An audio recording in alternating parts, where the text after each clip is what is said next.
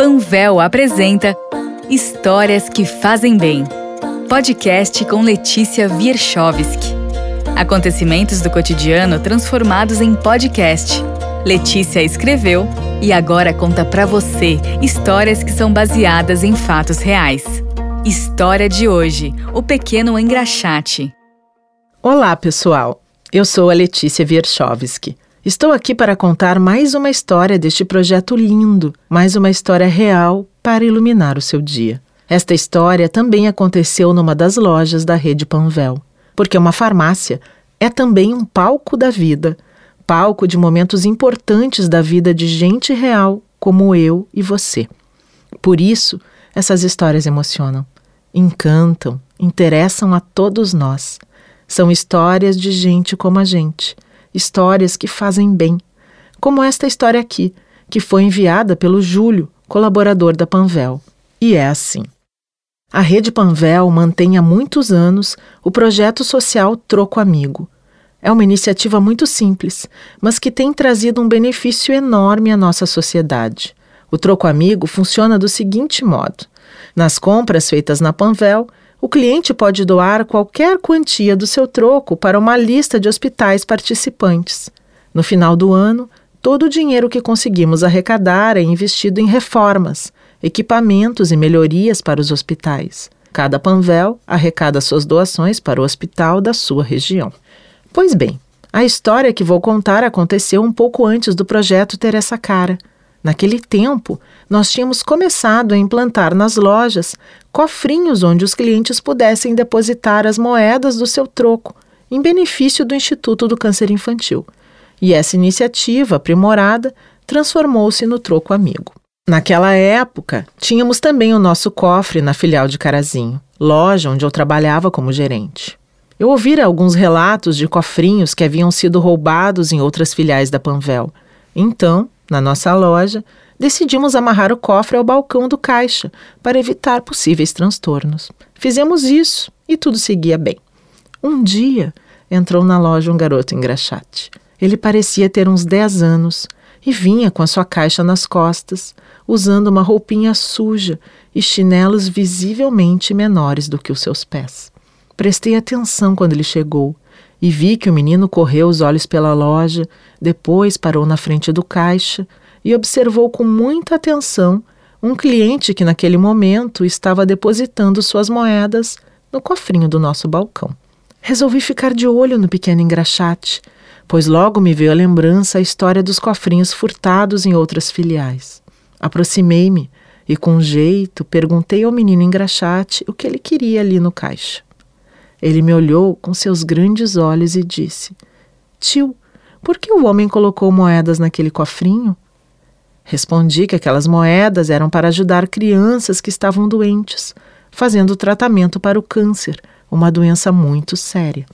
O menino ficou apenas me olhando, pensativo. Depois, sem dizer uma única palavra, deu-me as costas e foi embora com sua caixa de engraxate, ganhando a rua ensolarada e se perdendo no meio das gentes. E eu, com a minha loja cheia de clientes, não pensei mais naquilo durante o resto do dia, envolvendo-me com atendimentos e demandas que não paravam de se suceder. Mas, no finalzinho daquela tarde, para minha grande surpresa, o garoto engraxate voltou à nossa Panvel com a sua caixinha de madeira nas costas e um sorriso no rosto. Eu estava atrás do balcão fechando uma venda e ele veio direto ao meu encontro dizendo: Olha, tio, olha só o que eu consegui. E estendeu para mim a sua pequena mão que estava cheia, cheinha de moedas. E então ele disse: Posso colocar as minhas moedas também no cofrinho das crianças doentes? A mão estendida do menino pareceu tocar direto meu coração e foi difícil falar naquele momento. Respirei fundo e, com a voz trêmula de emoção e de orgulho, eu finalmente respondi: Claro que sim. Pode colocar suas moedinhas no cofrinho e muito obrigado. O menino aproximou-se do caixa e, com todo cuidado, com satisfação absoluta, foi colocando uma a uma suas moedas no cofre de arrecadação. Depois virou-se para mim e disse, luminoso: Tio, eu ajudei as crianças doentes. Sim, você ajudou, eu respondi. Era uma honra presenciar aquela cena tão singela. E àquela altura, meus colegas da loja também tinham parado o que estavam fazendo para olhar o menino. Mas o pequeno engraxate não percebia nada, absolutamente nada. Ele estava tão feliz com a sua doação. Quando ele colocou a última moedinha no cofrinho, o garoto engraxate olhou para mim com um sorriso enorme em seu rosto, no seu rosto de menino que trabalhava todos os dias na rua. Segurando sua caixinha de madeira, ele deu um pulo e um grito de alegria, e depois foi saindo da farmácia muito satisfeito consigo mesmo. Um pequeno herói invisível do nosso cotidiano. Então eu não me segurei e fui atrás dele. Na porta da farmácia, o menino se virou para mim. Eu me agachei e o envolvi num abraço, num abraço muito apertado. E era um agradecimento pelas crianças doentes de câncer, mas também era um agradecimento por mim, porque aquele menino tinha me devolvido uma coisa muito preciosa: a capacidade de acreditar, de me libertar dos preconceitos que a vida cotidiana nos impinge. Aquele menino, aquele pequeno engraxate, que deveria estar na escola junto com as outras crianças da sua idade, tinha se tornado ali um grande homem com a sua atitude. E tinha me feito mudar, tinha me feito melhor.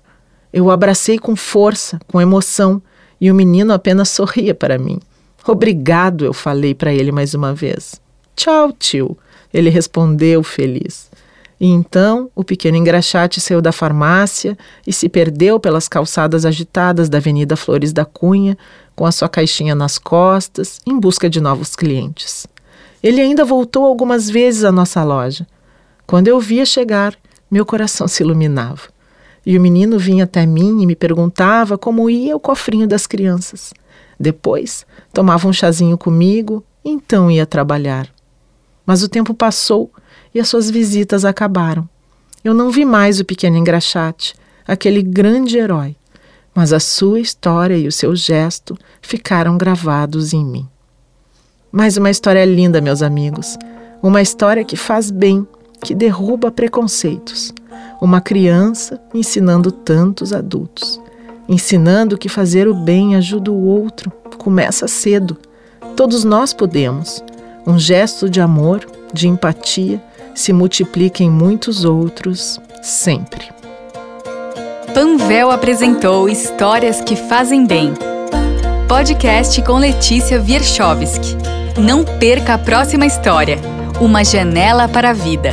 Panvel. Bem você.